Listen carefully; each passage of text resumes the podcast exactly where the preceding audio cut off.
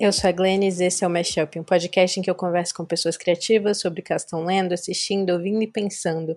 No episódio de hoje eu conversei com Amanda Volpe sobre o livro de Angela Carter, A Câmara Sangrenta. Mas antes de ir para o episódio, eu queria falar sobre uma coisa que está acontecendo aqui no Distrito Federal. Para quem acompanha o podcast com regularidade, sabe que no ano passado a gente fez dois episódios em setembro, cobrindo o Festival de Brasília. E este ano o festival é, não só né, foi alterada as datas de quando geralmente acontece, que seria em setembro, este ano está acontecendo agora no final de novembro, mas várias outras circunstâncias me fizeram boicotar, na verdade, o festival este ano.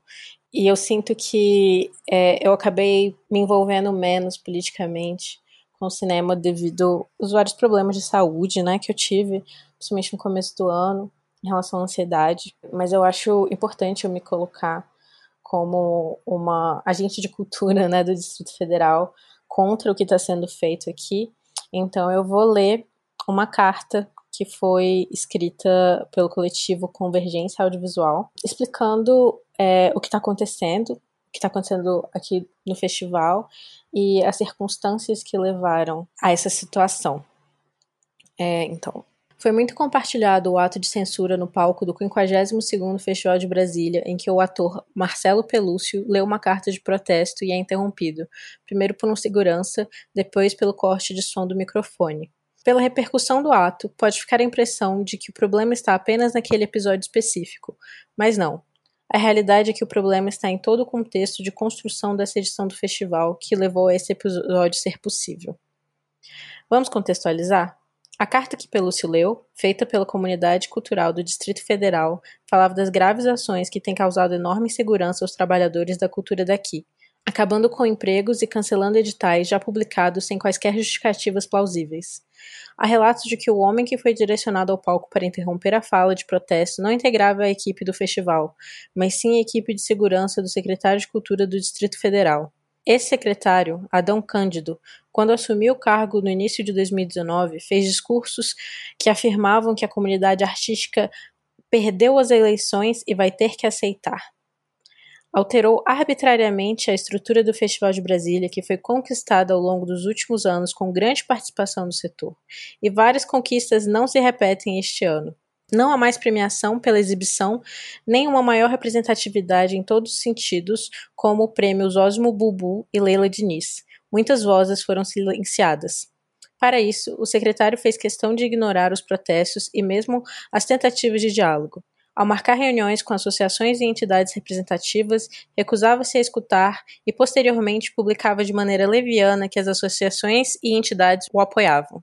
Finalmente, esse mesmo secretário se autonomeou parte do Conselho Curador do Festival de Brasília, o festival de cinema mais tradicional do país, mesmo não tendo nenhuma experiência efetiva enquanto profissional da área de cinema ou enquanto curador.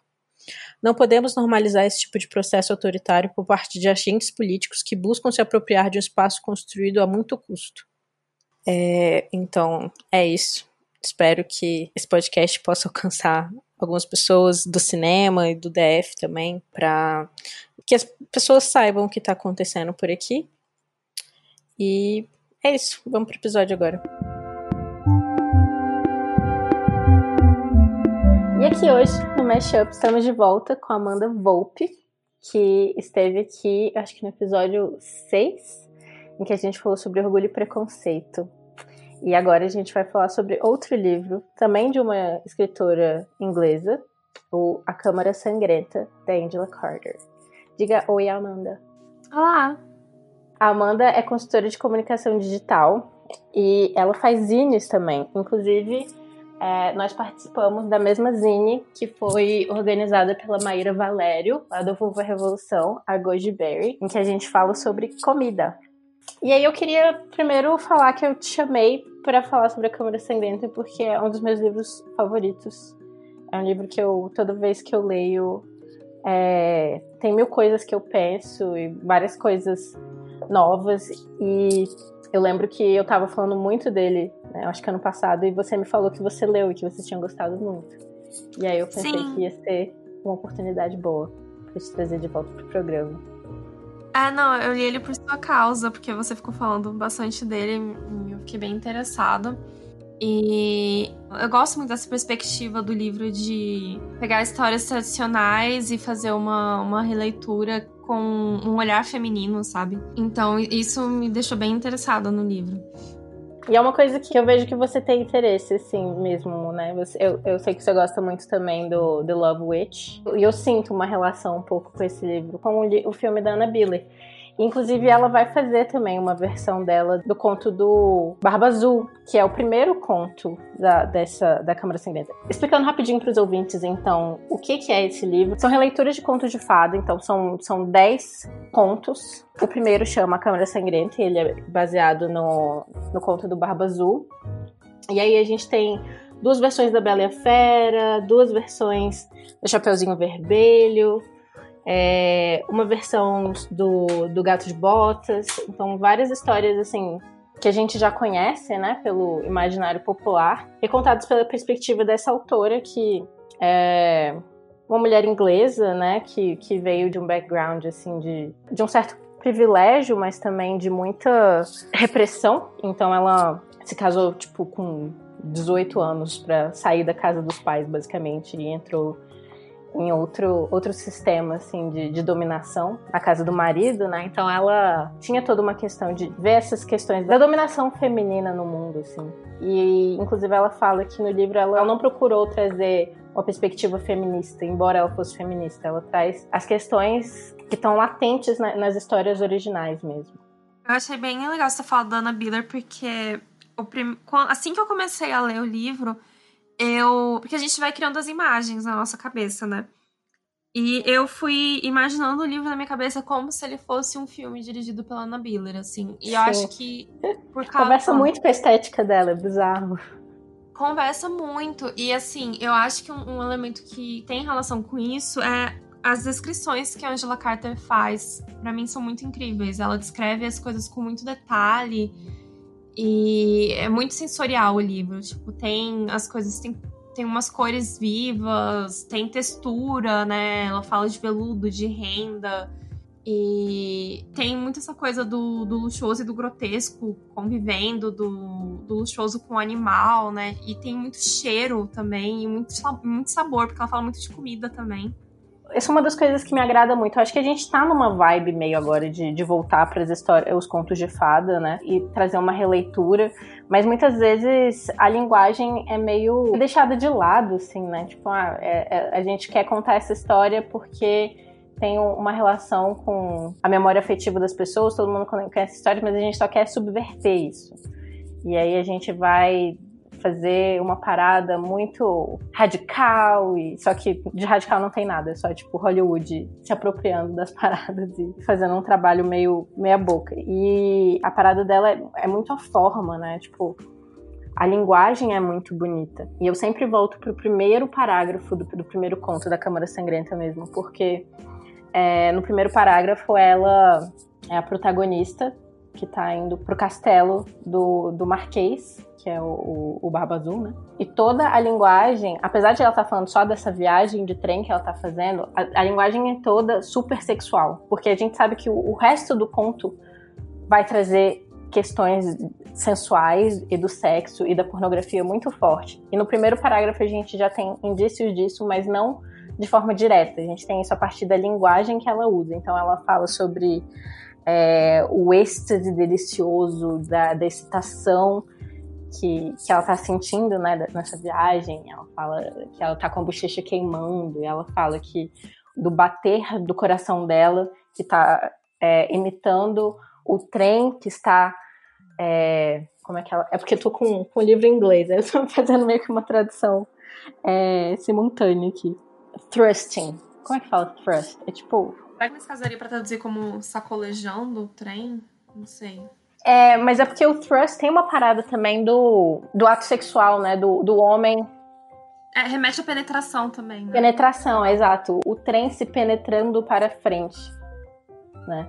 Então, o livro já começa a me pegar por aí, assim, não... Eu gosto muito de, de, de contos de fada e histórias de horror e tal, mas eu acho que ela trata o assunto com muita seriedade, assim. Não é porque é um tipo de literatura que nem é considerado literatura, né? Contos de fada são considerados outra parada, uma, uma parada mais do, do povo, uma, coisa popular. Ou infantil, né? e é meio que deixada de lado. E o fato de ela tratar com seriedade como uma forma de literatura como alta, assim, né, é, eu, eu gosto. É tipo, foda-se que eu não vou ser levada a sério, saca? Eu gosto dessa parada, eu vou escrever é, de forma complexa e bela. E é isso aí. É, é, muito legal que até, tipo, o, a pontuação remete a, a um trem nesse primeiro parágrafo, né? Você lê e você já sente aquele ritmo do trem. Então eu acho, eu acho muito incrível o jeito como ela escreve. Realmente te deixa muito envolvido. É um daqueles livros que ela realmente consegue, embora cada história seja um universo diferente, eu acho que ela tem aquela coisa da ambientação do mundo muito forte, assim, que em cada ponto você consegue realmente criar essa imagem. Eu acho que no, em Harry Potter, por exemplo, quando você tá lendo o livro, você tem essa mesma sensação de que você conhece aquele universo, assim. Uhum. E é tudo uma história num mundo só, né? E aqui são vários, e mesmo assim você sente que tem ali uma certa mágica em comum, né? Exato, e é, é, enfim, é, você consegue realmente imaginar com muitos detalhes tudo que tá acontecendo. E eu acho isso muito legal porque vai até muito. É, é diferente do que você espera de um conto de fadas, né? Você espera que o conto de fadas ele seja um pouco mais genérico e tal, e ela traz essas particularidades pro, pro texto. É, porque o, o conto de fada tem isso de, de, devido à tradição oral, né? E aí a gente tem uma ideia meio do. A gente não lembra de um texto específico, né? A gente vai lembrando de várias versões e vai criando, tipo, um, um amálgama, assim, na nossa cabeça, do que seria uma versão coesa, assim, de todos. Tirando, assim, né, as, as versões que foram adaptadas pela Disney, que aí vira a versão oficial, o que me deixa muito chateada, inclusive. Porque eu acho que a riqueza, né, dos contos de fadas são justamente essas possibilidades de ressignificação e de como os contos de fadas sempre aparecem como uma forma de, de explicar algo, de ensinar algo, ou, e, e, eles sempre se relacionam com o contexto em que eles foram criados de alguma forma, né? Então me incomoda que tipo a Disney meio que se aproprie desses contos e meio que conte uma história que é considerada a história verdadeira daquele conto, sabe? Que é o que acaba acontecendo. E eu acho também que entra naquilo que você falou sobre o modo como ela subverte os contos, que ela sempre. Eu acho que ela subverte de um jeito muito sutil e muito mais trabalhando no campo simbólico do que de um jeito muito óbvio e literal, sabe? Sim. E também porque ela não tem respostas prontas, assim, tipo, ela sempre traz as contradições de todos os lados. Então, eu considero o livro feminista, embora ela própria fale que ela não estava tentando escrever um livro feminista. E eu gosto muito do fato de ela não colocar a mulher como essa vítima, né?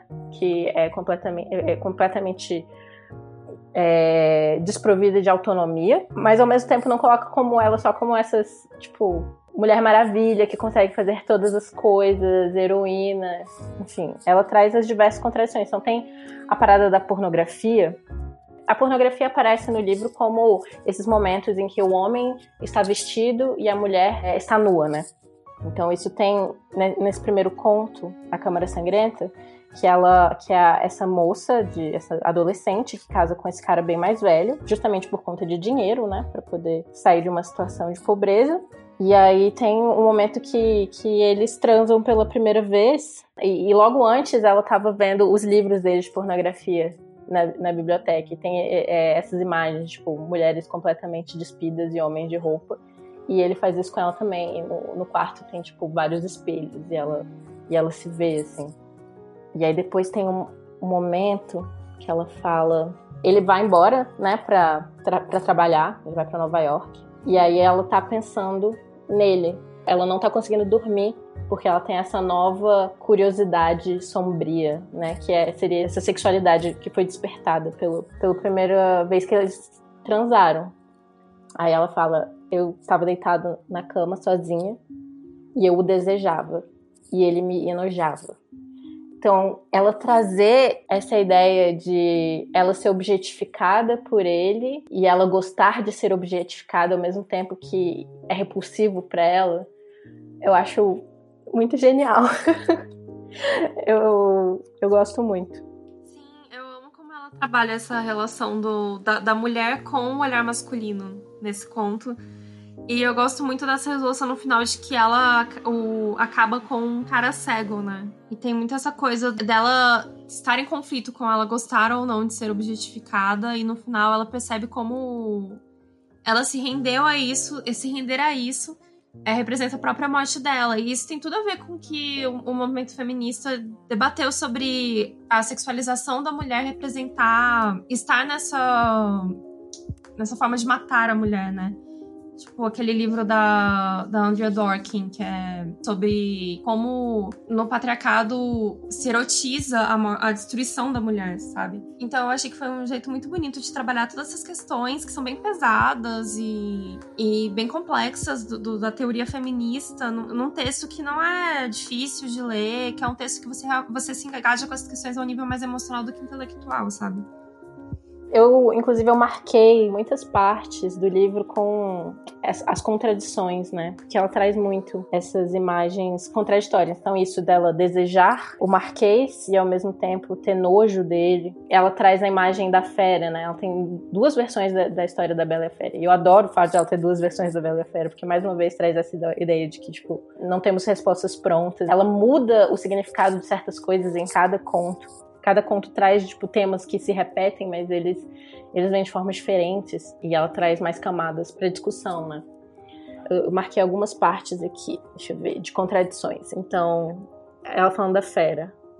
A Bela tinha ido embora, né? Tinha é, essa é a primeira história da Bela Fera que ela tem, que é A Corte do Senhor Leão.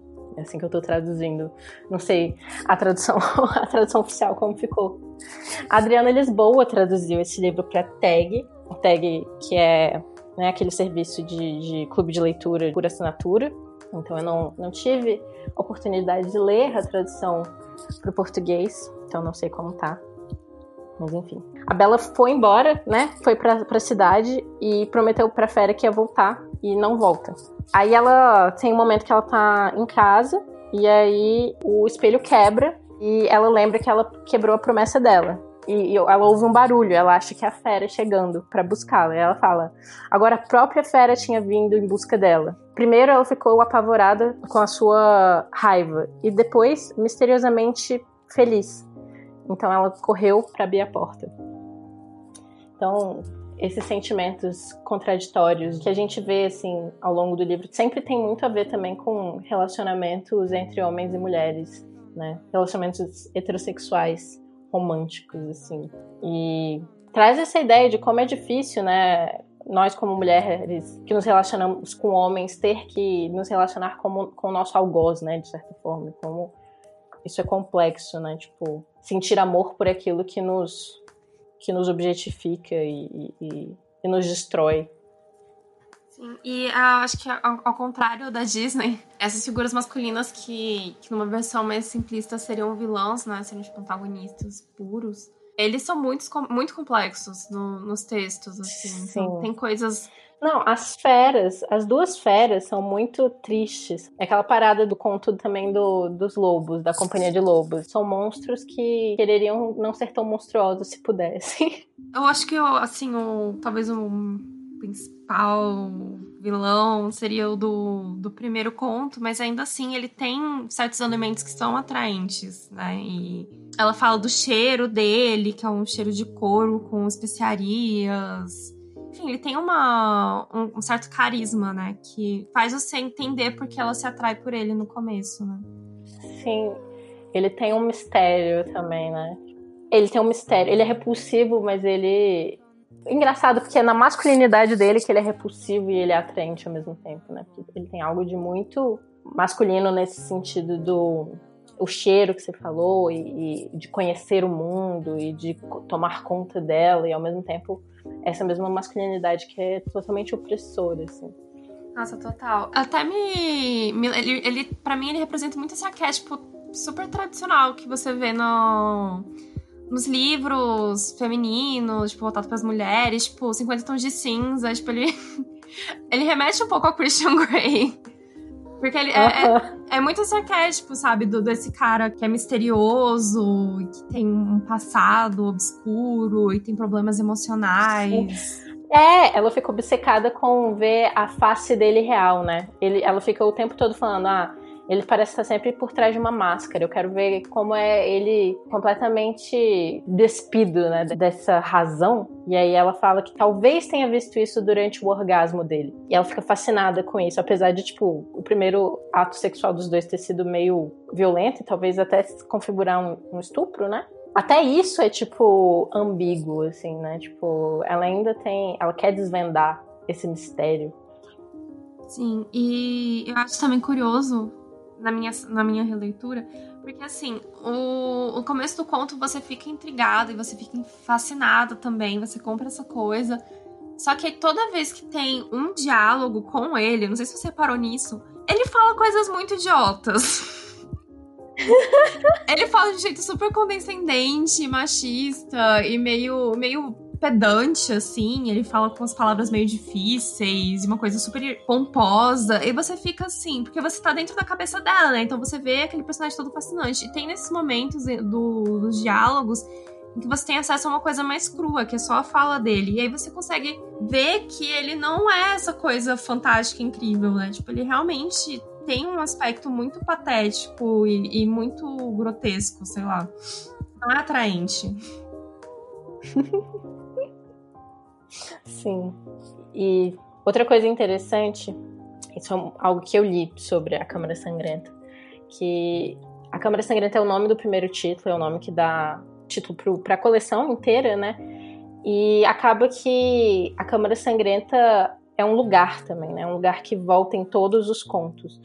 Não que eles sempre voltam para a mesma Câmara Sangrenta do primeiro conto, que é onde o Marquês matou as, as esposas. É, mas ele, ela tem uma representação diferente em cada conto, que é esse lugar da violência e também da iluminação, né? É onde a, a primeira protagonista descobre que ele matava as esposas, né? Então é o lugar da violência nesse sentido e é o lugar também que ela descobre que ao descobrir isso ela pode de alguma forma fazer um plano para se salvar. E isso é uma coisa recorrente em todos os contos. Então, nos próximos contos, que são do, as duas versões da, da Bela e a Fera, tem o, o, quarto da Fera, né? Que é onde, no primeiro conto, a Fera se transforma em humana, e no, no segundo conto, a Bela se transforma em tigre, que também é uma cena incrível.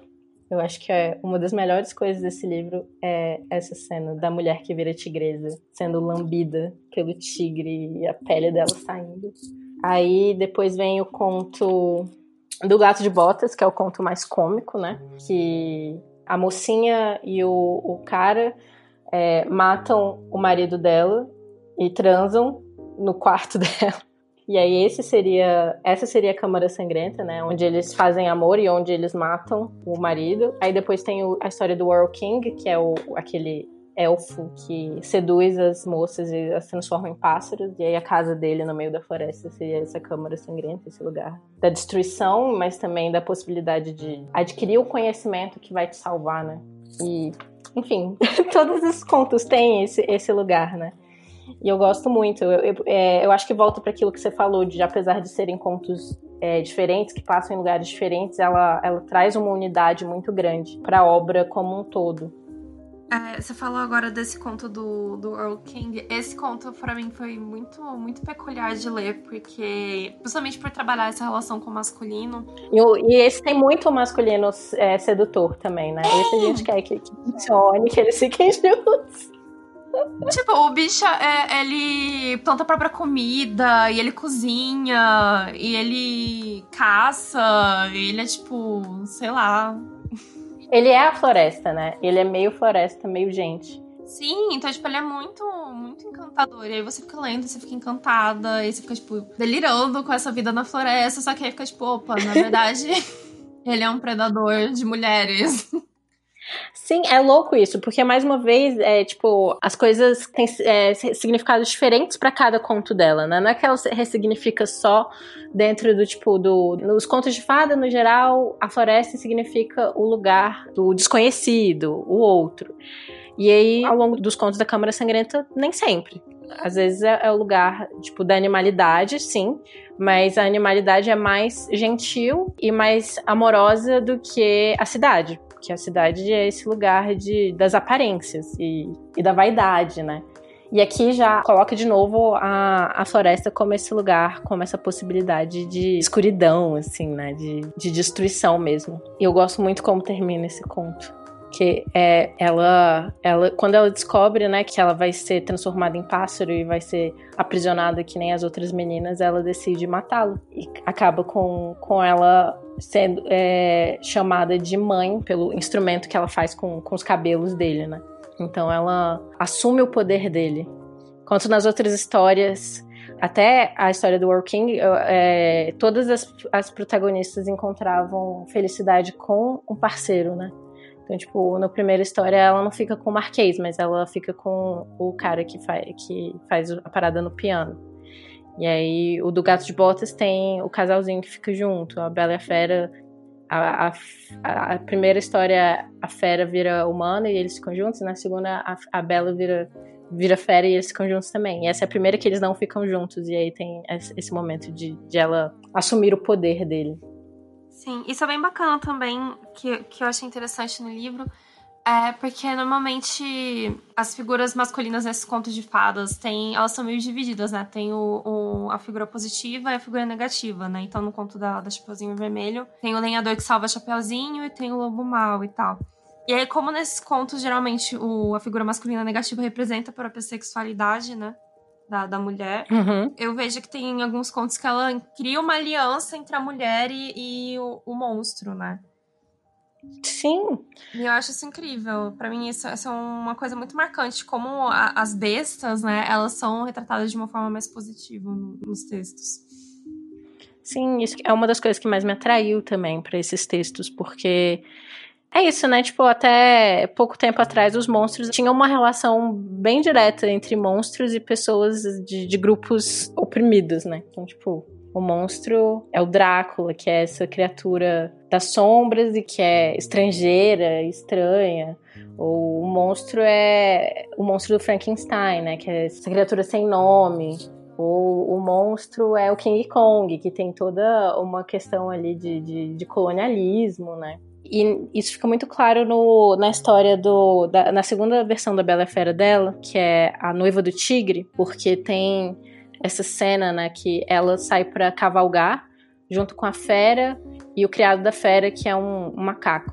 E aí são os três cavalos e ela com esses dois, essas duas, dois animais. E aí ela fala que nessa cavalgada com eles ela se sentiu mais próxima deles do que dos homens, porque em todas as religiões do mundo, as mulheres, assim como as bestas e os animais, não têm alma. E aí, talvez a monstruosidade seja um lugar menos hostil às mulheres do que, do que a civilização, né? E aí, no final desse conto, ela, ela vira uma, uma tigresa. Eu acho muito forte essa imagem. Ainda mais quando no começo do texto, do, do da história, ela. O, a forma como ela vai ficar na, no castelo da fera é porque ela foi perdida nas cartas pelo pai dela. Então ela literalmente não é uma pessoa, ela é um objeto, né? E aí ela sentir essa aliança com os monstros, com os animais, é, faz muito sentido. E eu, eu também gosto muito do último conto, é que faz o caminho inverso, né? Você tem uma figura monstruosa se tornando humana e é muito triste. Sim. O último conto só para eu explicar para os ouvintes. O último conto é o Wolf Alice, que é uma história que é meio baseado nas histórias de crianças que são criadas por animais, né? No caso dela, ela é criada por um lobo. E tem um pouco de, de Alice no País das Maravilhas. Alice através do espelho, tem um pouco de história de lobisomem ali, tudo misturado. E para mim, o momento que eu achei mais, mais triste nesse conto é quando ela é capturada por humanos, né? E aí ela começa meio que ser domesticada, assim. E tem uma parte que ela sai é, na floresta e ela percebe a natureza como algo separado dela. E ela percebe que, tipo. Uhum. Aí você percebe que ela tá virando um ser humano. E eu achei isso muito triste. Sim. E é engraçado também como uma das formas que ela começa a virar ser humano tem a ver com o, o, se tornar uma mulher madura, né? Quando ela começa a menstruar. Porque a partir do momento que ela começa a menstruar, ela começa a ter noção do tempo. Antes, tipo, o tempo se misturava, era tudo a mesma coisa. E de repente, com a menstruação, com os ciclos, né? Ela começa a ter essa noção de tempo e depois ela percebe que a pessoa que ela via no espelho não era uma amiguinha, não era tipo um outro bichinho, era ela mesma. Quando ela se percebe, e aí também é outro indício de humanidade que ela vai ganhando. Ai, gente, isso corta meu coração. Só que, tipo, é isso, né? Eu acho que a Angel Cordell não, não chega a uma decisão muito clara, tipo, ah, a humanidade é melhor, temos que nos tornar humanos, que nem a primeira história da fera, ou animalidade é melhor, temos que virar bestas, que nem a, a segunda história da Bela e Fera, que a, que a Bela vira tigre. E nessa que tem um pouco dos dois, né? Ela permanece nesse, nesse lugar de não ser gente, mas também não ser, não ser bicho. Sim. E também tem aquela coisa do. Porque ela mora junto com um vampiro, né? Ela mora com um lobisomem. Ah, é um lobisomem é mesmo. E ela lambe, quando ele tá morrendo, ela lambe e o rosto dele e o rosto dele volta ao que era antes, né? Volta a aparecer no espelho, né? Que é um indício de humanidade também. E não sei, eu achei. Eu acho esse conto muito melancólico. Tem, tem uma. Ele é. É porque é isso do, do limiar, né? De não pertencer. Você não pertence aos humanos, você não pertence aos bichos. Você fica nesse limbo de solidão.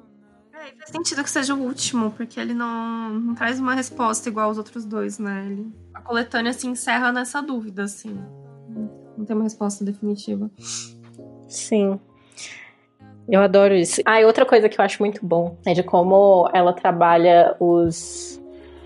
É, esse, os últimos três contos são, são histórias de, de lobos, né? Ou de lobisomens, de alguma forma. E aí os, os dois Primeiro são versões da, da Chapeuzinho Vermelho. E eu adoro como ela muda a perspectiva do.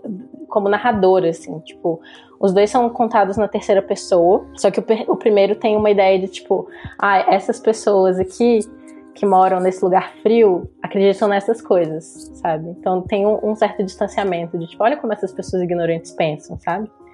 E aí na segunda a gente já tem uma ideia ao contrário, né? Que é o narrador ou a narradora acredita nas mesmas superstições que as pessoas que moram naquela vila. E no final é a, a protagonista, que é a Chapeuzinho Vermelho, que não obedece é, essa sabedoria popular que está colocado também nessa voz da narradora. E eu acho que isso é o que ficou muito genial também na adaptação desse conto para o cinema, que foi o, o, o filme do Neil Jordan de 83? É de 83 esse filme, né? 84. Que 84 foi adaptado para o audiovisual. E aí eles pegaram é, essa história que chama Companhia dos Lobos e transformaram num, num longa-metragem, né? E a forma como eles fazem isso é porque, tipo, a, o, o Companhia dos Lobos começa com eles meio que dando a cena. Ah, esse é o mundo em que eles vivem. Tem um, uma coisa meio de world building, contando várias histórias com, que se relacionam com lobos e lobisomens. E dá a ideia de que o, a, a, narradora acredita piamente nessas histórias. E aí, o que, como eles fazem isso no filme é colocar a avó da Chapeuzinho Vermelho contando essas histórias para ela. E no final do conto tem a parada de o lobo comer a avó e a Chapeuzinho Vermelho mesmo assim ficar com o lobo, né? Tipo, ela meio que ignora o fato de, da avó dela ter sido devorada. Os, os ossos da avó dela estão tão lá chacoalhando, falando não faz isso e ela vai e fica com o lobo. Então, tipo, tem uma, uma rebeldia ali, uma, um desrespeito pela, pela geração anterior que eu acho muito sensacional. Tanto como isso tá no conto e como isso foi adaptado pro, pro cinema, assim. Colocar a avó como narradora e essa pessoa mais supersticiosa e, e, conservadora e ela e a, a menina a Chapeuzinho Vermelho no filme ela conta a última história, né? Então ela, ela toma as rédeas da narrativa, enfim. Eu acho genial. Inclusive o roteiro foi da própria Angela Carter pro filme. É, então, eu gostei do filme também, mas teve algumas coisas que me incomodaram. E para mim, o que me incomodou muito foi tudo ser um sonho. tipo, poxa. Mas a gente sabe disso desde o início. A gente sabe disso desde o início, mas não, continua sendo um recurso que eu acho menos interessante, sabe? Porque fica o tempo inteiro você sendo lembrada de que é um sonho e que aquilo não é real. E. Por quê? Mas no final é real, de certa forma, né? é. né? Porque tem os lobos literalmente entrando no quarto. Então é. Na verdade, faz o contrário do que as histórias geralmente fazem, que é tipo contar toda a história no final, olha, é tudo um sonho, na verdade não, é tipo, no começo a gente acha que um sonho, no final tem, tem uma ligação com a realidade ali. É. Mas aí também o, o eu também não, não, não sei, não curti tanto o final, porque o, o lobo volta como uma figura predatória, né? Que é tipo é ele entrando na janela para atacar a menina e a menina assustada e acaba o filme. E aí, não sei, eu senti o conto mais satisfatório nesse sentido, porque ele, ele trouxe. Ele encerra com um novo olhar sobre o lobo, né? E no filme tem essa coisa da menina virar um lobo no final, e aí depois aparece um lobo atacando a menina que tá dormindo na cama confuso. É, é porque, tipo, também depende do que a gente vê como o lobo como um símbolo, né? Tipo, o lobo é o quê? É um homem, de fato? E. Porque tem aquela possibilidade mais, mais conservadora de como a gente veria a história da, da Chapeuzinho Vermelho, né? Tipo, não vá pra floresta, porque lá você pode encontrar este homem que vai te fazer despertar seus desejos ou e fazer você sair do, do caminho da pureza. Mas também tem essa possibilidade de ver o, o lobo como a própria sexualidade, né? Como a maturidade sexual. Também tem a possibilidade de, de ser, tipo, um pedófilo. tipo, não vá pra floresta. Você é uma criança e você pode ser pega por um, por um monstro e ser levado. Então, tipo... Que quase rola nesse filme também, porque eu achei a diferença de idade entre os atores grande. É absurdo, é bizarro. Sim, é muito esquisito. Mas é, mas é simbólico também, ah, né? É, total. Aí fico tipo. Hum, acho estranho, mas ao mesmo tempo. É foda quando, quando vai pro. Quando a gente leva pro cinema, né? Porque aí tem um corpo ali, uma matéria. Tipo, de fato, é um homem muito mais velho que essa menina de, de sei lá, 15 anos. Ah, e tem outras coisas que não. que acaba deixando mais. Não sei. Classificação indicativa 12 anos no filme, né? Porque, tipo, você não vai mostrar uma menina adolescente transando com um lobo. Sim. É estranho. Aí, nesse é. sentido, eu, eu acho o conto mais satisfatório. Sim. Mas por isso também que é importante ser um sonho, né? Porque tem que estar nesse campo do simbólico. Senão eu ia ficar muito boado, eu acho. Poxa. Mas é, eu acho que talvez a adaptação da Anna Biller seja mais interessante. Eu acho que ela vai. Eu estou muito curiosa é, pra ver bastante. a versão dela do o, o Barba Azul. Acho que vai ser incrível. Ah, e a gente não falou de um dos meus contos favoritos, mas eu acho que a gente não precisa também, que é o, o é, A Dama da Casa do Amor. Ah, não, esse é perfeito! E é um que é muito Anna Biller. É tipo, muito Anna Biller. É, é tipo, esse foi o que eu imaginava a, a, menina que faz a Love Witch. É tipo, era a única possibilidade. E ouvindo Lana Del Rey ao fundo. Nossa, sim, esse conto é perfeito. Esse conto é perfeito. Mas é que nem eu te falei antes, eu acho super que vale fazer um podcast inteiro sobre esse livro. Cada capítulo. Rende muito. Mas eu não sei como fazer isso. Tipo, eu tava pensando se eu, se eu traduzo os, os é, cada conto, mas aí questões de direitos autorais ouvintes que saibam de coisas de direitos autorais, tem problema eu traduzir a parada e ler inteira num podcast? Nossa, eu não sei. Isso é uma boa pergunta, porque assim, já tem o livro traduzido, né? Só que aí você estaria fazendo a sua tradução. Exato. E depois a gente discutiria, assim, o, o conto e a, eh, o símbolo, os símbolos, as temáticas. Cara, eu não sei, mas eu sei que muita coisa de direitos autorais depende não da violação, mas tipo, quem teve o direito violado vai atrás disso, né? Será que, tipo, ela, porque, sei lá, se você fizer isso com Harry Potter, no dia seguinte você vai receber um e-mail muito grosso. Mas se você fizer isso com um autor que é menos engajado com essas questões, provavelmente ninguém vai ir atrás de você. É, mas ela, ela faleceu em 92, Angela Carter. É, eu acho que deve então, Nem sei como é o estado dela hoje em dia. Enfim, como, como a galera gere as paradas dela. Mas eu, eu acho muito que devia ter uma, uma tradução mais acessível, assim, não só da tag pro livro. A tag fica limitado a quem, quem assina, né? Sim. E é um livro que, assim, a Angela Carter entrou em várias listas, assim, dos melhores autores da Inglaterra e coisas assim. E meio triste que ela não tenha sido traduzida. E tem a parada, né, dessa essa barreira, né? Ah, ela, ela escreve contos de fada, então ela não é uma autora séria. Enfim. Outro projeto que eu acho que dava super para fazer com esse livro é um livro de receitas, porque tem muita, tem muita comida nele. Sim. Eu acho muito legal isso, porque eu acho. Eu não sei, eu tava. Eu tô lendo bastante de Bárbara Pin agora, que é uma escritora inglesa também, que teve esse mesmo rolê de ser visto como uma escritora menor, e depois foi resgatada e todo mundo pirou nela. E ela tinha esse hábito de ela ficava saindo na rua e anotando as coisas que ela ia observando, saca? E ela observava muito que as pessoas comiam. E ela criava personagens a partir disso. E, tipo, você vai. É, e aí você vai lendo os livros dela e é muito legal, porque os personagens eles têm refeições que dizem muito sobre a personalidade deles, sabe? Então a relação uhum. que eles têm com comida é muito presente no livro e não necessariamente uma coisa gourmand, saca? Então, tipo, se você tem uma personagem que é uma é uma mulher solteirona, que, que mora sozinha, e aí, tipo, sei lá, ela tá comendo, ela come um ovo cozido e uma salada, saca? E, tipo, só que só disso você já consegue entender muita coisa sobre a personagem, né? E eu senti que o Angela Carter fez muito isso, porque, tipo, os personagens, eles têm comidas específicas que eles comem, e, enfim, isso é muito presente no livro. E, então, naquele do Chapeuzinho Vermelho, que eles moram numa região bem árida, né? E, tipo, não tem muita comida. E aí, tipo, eles comem aqueles bolinhos de, de aveia. E aí, no, no, uhum. no capítulo da do Barba Azul, que tem aquela, comida toda luxuosa, né? Tipo, um fazão com molho de chocolate. Ela pede um, abaca um abacate recheado com camarão. Eu acho isso muito legal. Sim, é verdade. Que louco. Eu não tinha parado para pensar tanto nisso. Eu tinha pensado mais no. Quando isso era mais parte da história, tipo, na. Literalmente a, a, a dama da Casa do Amor, que é uma vampira e come gente.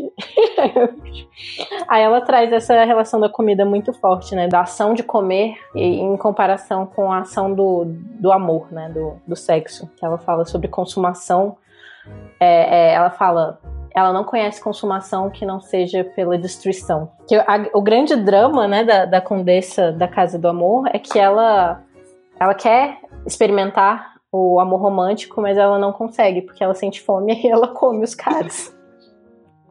tipo assim. Ah, mas conta perfeito. Ai, é muito bom, meu Deus. Ah. Mas então, a gente vai voltar. Então, vamos fazer esse podcast. Vamos fazer esse podcast só sobre a Câmara Sangrenta? Sério? É ótima, ótima ideia. Ouvintes, vocês vão, vocês vão nos apoiar. Não, sério, se alguém souber alguma coisa sobre direitos autorais, vem me falar. E aí a gente, a gente tenta fazer esse podcast. Dez episódios, um para cada, cada conto. A gente começa é, lendo o conto em português, uma tradução nossa. E aí depois a gente entra mais a fundo nos temas. Acho que vai ficar top. Eu também.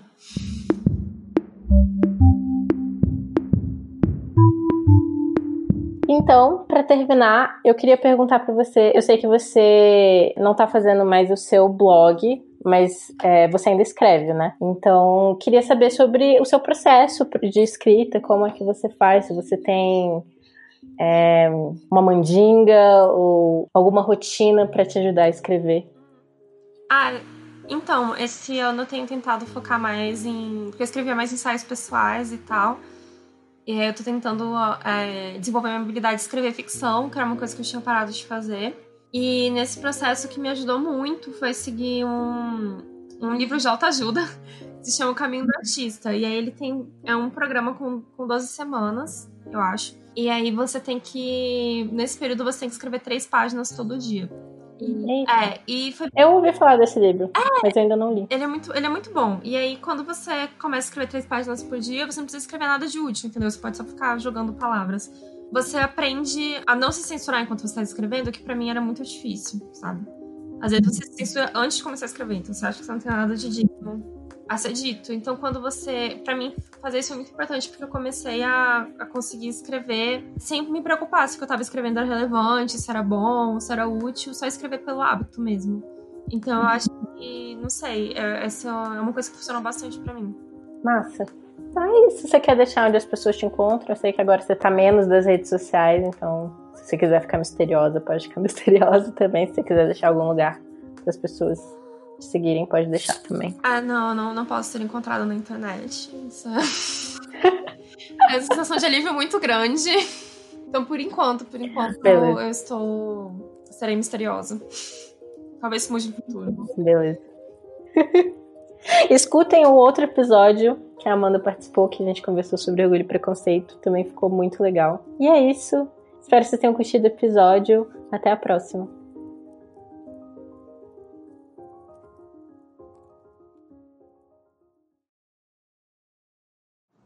O Mashup foi criado e é produzido por mim, Glennis Cardoso, editado pelo Ícaro Souza, e as músicas são do Poddington Bear e In Love with the Ghost. Vocês podem encontrar o Mashup no Instagram em mesh.up e no Twitter com mesh_up e a gente também tá no Facebook, procurem lá Mashup e eu também estou disponível em todas as redes sociais se vocês quiserem vir conversar. Eu sou Glennis AV, tanto no Twitter quanto no Instagram.